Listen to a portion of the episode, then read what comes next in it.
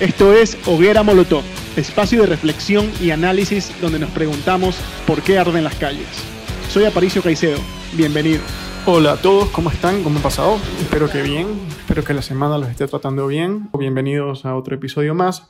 Mi nombre es Aparicio Caicedo, como saben soy director ejecutivo de Ecuador Libre y esta semana vamos a comentar un tema que ha estado muy candente en las redes sociales y es el tema de la ley orgánica para el fortalecimiento de las familias del Ecuador.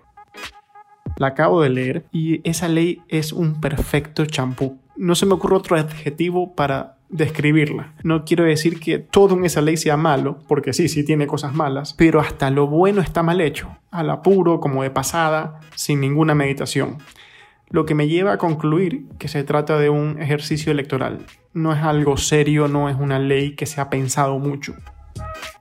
Para empezar, el primer artículo mismo es un absoluto sinsentido. Dice que esta ley rige para las familias con al menos un miembro en el Ecuador, sea nacional o extranjero, también para las familias con ecuatorianos en el extranjero, en lo que fuera aplicable. No entiendo qué quieren decir con eso.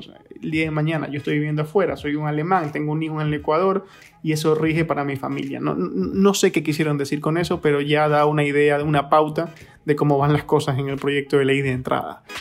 Luego, empieza a enumerar eh, los valores y fines familiares que estos señores, los señores proponentes del proyecto de ley, quieren dictar desde el Estado ecuatoriano. ¿no? Ellos decidieron solitos que entre esos valores se encuentra la estabilidad del vínculo matrimonial, la procreación, la prole. Me, sorprende que utilicen ese término prole. Eh, parece el discurso de un sacerdote, que está muy bien que tú crees el discurso de un sacerdote, pero con eso no se hace política pública. Yo creo en muchos de esos, de esos valores, pero eh, no creo que deberían ser elevados a una ley porque cada uno escoge cuáles son sus valores familiares y los valores que determinan sus vinculaciones afectivas con los demás. Luego vienen unas declaraciones de principios y derechos que más parecen un poema de un concurso de oratoria de escuelita, así que creo que ni siquiera merecen alguna mención. Y a partir del artículo 7, la cuestión se pone interesante, ¿no? Cuando se habla del reconocimiento de lo que llaman matrimonio tradicional, oígase bien el término, ¿no?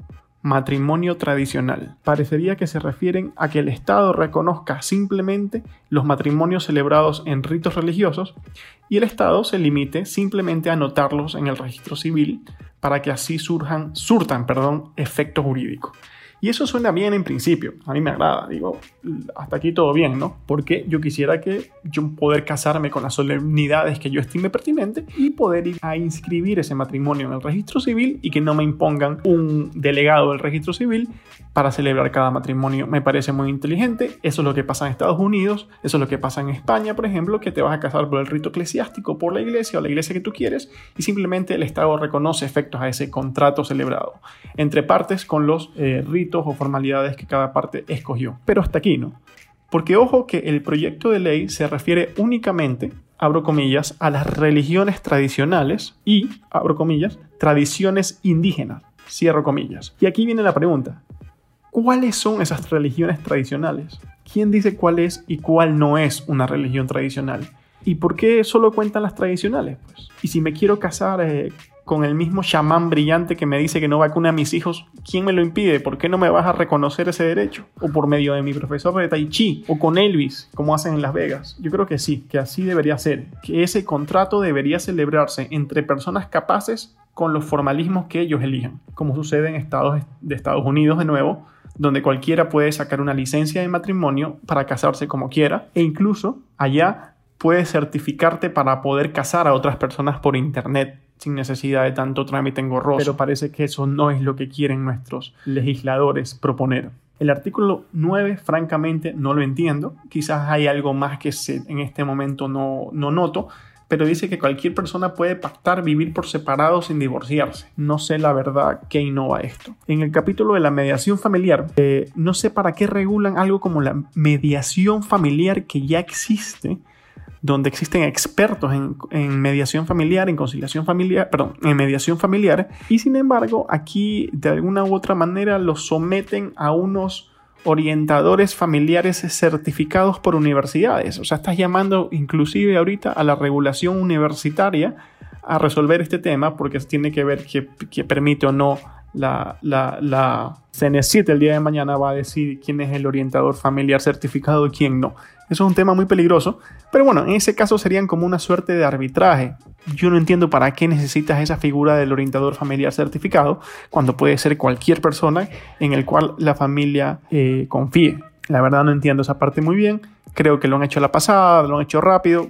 Como esta ley se nota que hay un apuro y no una prudencia en lo que se estudia. Y luego llegamos a los artículos 13 y 14, donde están las reformas laborales. Y aquí sí ya tocamos la cima del patetismo. Esta parte es un hito de insensatez legislativa. Les juro que da vergüenza ajena. Los señores asambleístas que firmaron este proyecto no se, están, no se han dado cuenta de que estamos en una crisis económica de que hay una mayoría de ecuatorianos que están en el desempleo, en el subempleo y en la informalidad. Y que sabemos que esto se debe en una gran medida a un código laboral absurdamente rígido que pone demasiadas cargas a los empleadores, que excluye del mercado laboral a muchos sectores y estos señores salen con más cargas y más restricciones. Es decir, quieren hacer que la legislación laboral ecuatoriana sea todavía más excluyente como si no lo fuera ya suficiente. O sea, aquí se lucieron, de verdad. Por otro lado,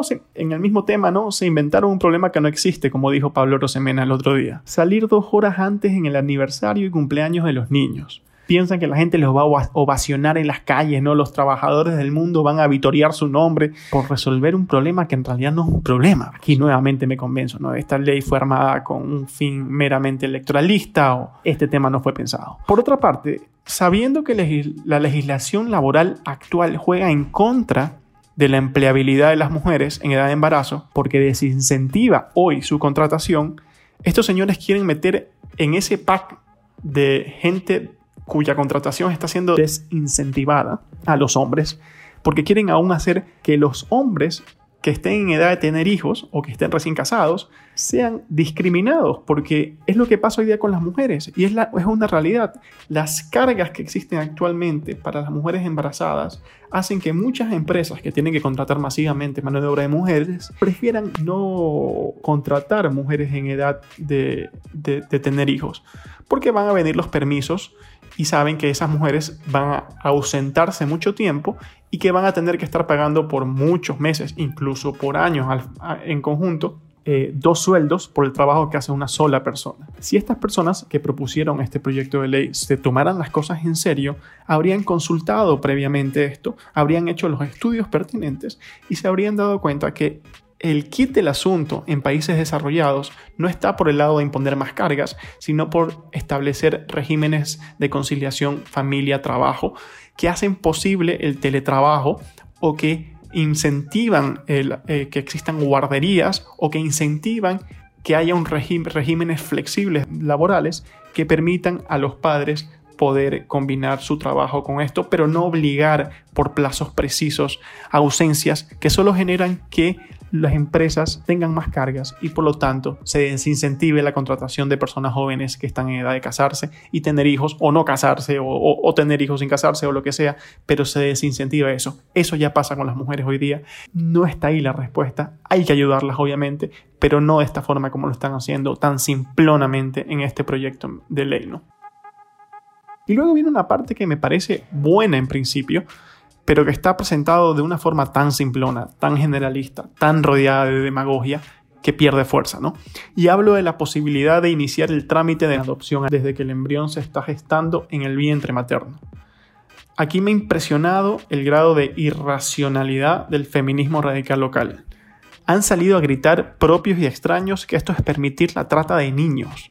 Yo creo que tienes que tener el alma muy empañada para acudir a un recurso tan bajo, que es acusar a los proponentes de esta ley de querer permitir la prostitución y la venta masiva de niños. Eso es una tontería. Me recuerda al recurso simplón de algunos activistas antiaborto cuando dicen que los proelección, las personas que defienden la legalización del aborto, eh, lo que están haciendo es defender el negocio de venta de partes de fetos, porque es así de brillante, digamos, entre comillas, el argumento. Y yo creo que no, señores.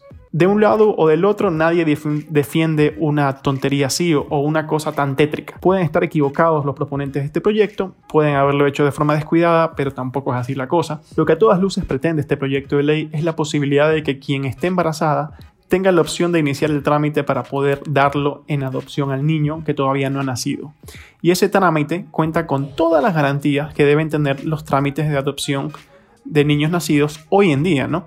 Y en ese punto les ruego ver el proyecto. No se trata de, no, no es que puedes vender al niño a una persona establecida, yo creo que sí, que yo preferiría que los padres que no pueden tener ese niño, que lo quieren dar en adopción, puedan elegir a la persona que va a tener a su hijo. Pero bueno, aquí prefieren que sea el Estado, no vamos a entrar en esa discusión, pero este proyecto me parece que sí pone una opción a, quien, a una mujer que queda embarazada, que quizás no tiene cómo mantener ese hijo, que quizás no quiere tener ese hijo, de decirle, bueno, tienes otra opción que es darlo en adopción me parece que ese proyecto va por una buena vía. Puedes tener muchas objeciones a cómo lo están haciendo, puedes tener muchas objeciones sobre las formas que están, están defendiendo, pero esto para nada, por ningún lado sugiere la trata de niños. No seamos maniqueístas, no seamos tan bajos de caer en una descalificación tan personal y tan baja para poder hacer lucir nuestros argumentos. Bueno, en todo caso, lo que pienso de la ley es que es francamente penosa. Es un champú, como dije antes. Es el terrorismo legislativo. Tiene cosas positivas, sí, pero debería ser tratada con mayor seriedad, no de pasada, no en medio de un proyecto para generar titulares, porque eso es lo que es, un proyecto de ley para generar titulares. Faltan detalles en el tema del matrimonio, de la adopción y las reformas laborales son simplemente demagogia pura. Así que yo creo que rogaría a los asambleístas que la propusieron, con seriedad les digo, no quiero ofenderlos ni nada, que la retiren, porque es francamente eh, un ejercicio de absoluta irresponsabilidad. Y tenemos una larga data en nuestro Congreso, en nuestra Asamblea, de leyes que entran y malas y se empeoran porque empieza el manoseo legislativo y todo el mundo empieza a ver una feria de ofertas electorales en ese proyecto de ley. Así que eso, yo creo que se debería retirar, está mal planteado y se merece muchas de las críticas de las que ha sido objeto y claro que no se merecen sus proponentes otras críticas viscerales, absurdas, como acusarlos de promover la trata de niños o nada por el estilo, porque eso a todas luces no es su intención. Muchas gracias y este ha sido un nuevo episodio de Por qué arden las calles. Hasta la próxima. Gracias.